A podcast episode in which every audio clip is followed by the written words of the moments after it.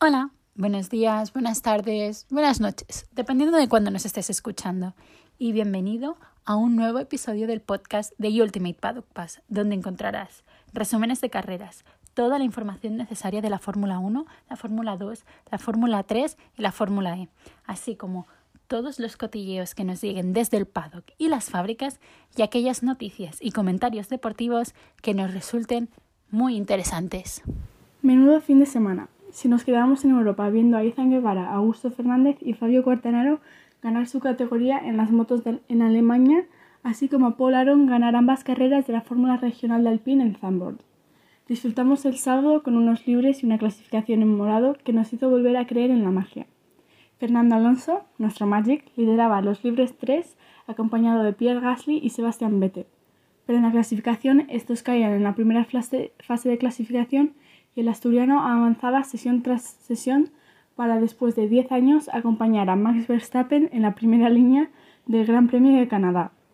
Desde aquí, señor Antonio Lobato, te besamos la calva por haber apostado por él en tu porra, aunque soñaras demasiado pequeño y tan solo le pusieras el tercero.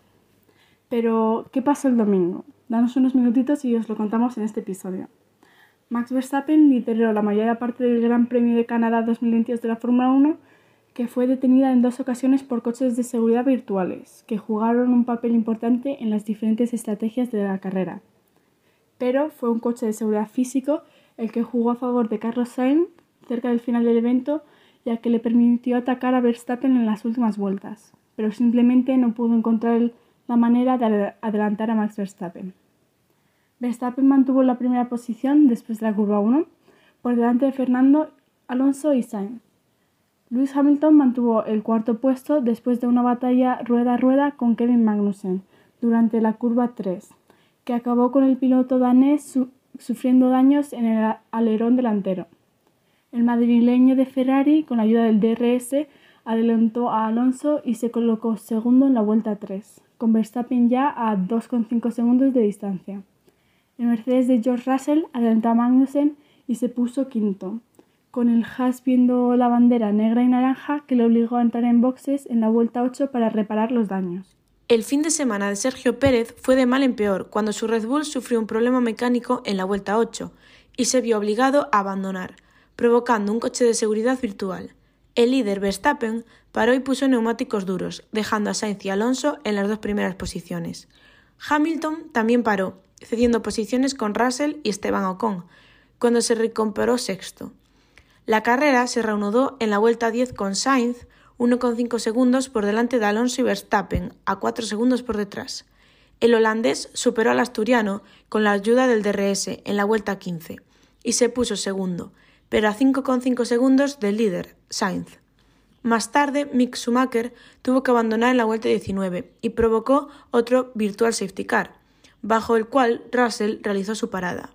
Sainz entró en boxes justo cuando finalizaba el virtual safety car y se recomporó por delante de Hamilton en el tercer puesto.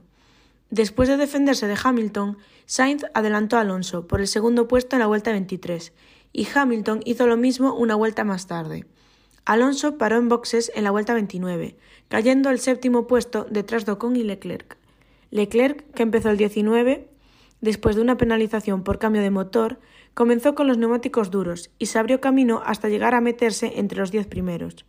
El monegasco se quedó atascado detrás de Ocon, donde permaneció hasta la vuelta 42. Cuando realizó su parada, los mecánicos fueron más lentos de lo esperado y perdió puestos colocándolo en la parte trasera de un tren de DRS, en la 12 posición. Verstappen entró a boxes por segunda vez en la vuelta 44 y se reincorporó justo detrás de Hamilton en tercer puesto, pero una vuelta le bastó para adelantarlo justo antes de que el de Mercedes se detuviera de nuevo. Sainz lideró con 10 segundos de ventaja a 25 vueltas para el final.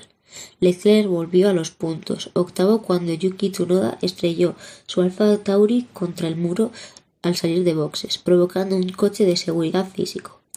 El madrileño de Ferrari entró a boxes y montó duros nuevos, saliendo justo detrás de Verstappen, con neumáticos seis vueltas más frescos, y por delante de Hamilton, Russell, Ocon, Alonso y Leclerc, para lo que sería una carrera al sprint de 16 vueltas hasta la meta.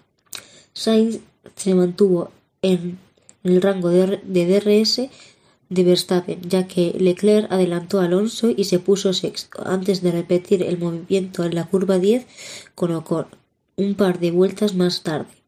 Vuelta tras vuelta, Sainz estaba justo detrás de Verstappen, pero el actual campeón del mundo mantuvo los nervios y, no se dejó intimidar. Hamilton terminó tercero por delante de Russell, Leclerc, Ocon, Alonso, Bottas, Won Yusu y Lance Stroll. Aunque este top 10 cambiara una vez acabada la carrera, la injustificable mala táctica de Alpine una vez más puso la posición de Fernando Alonso en peligro con, con un Bottas al, al ataque.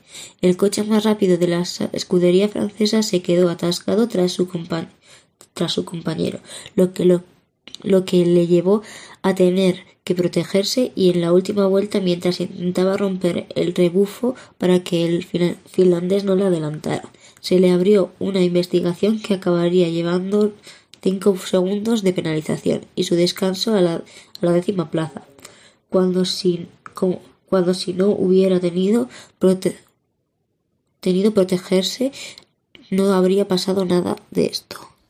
Y aunque tenemos una semana de descanso, nosotras no paramos.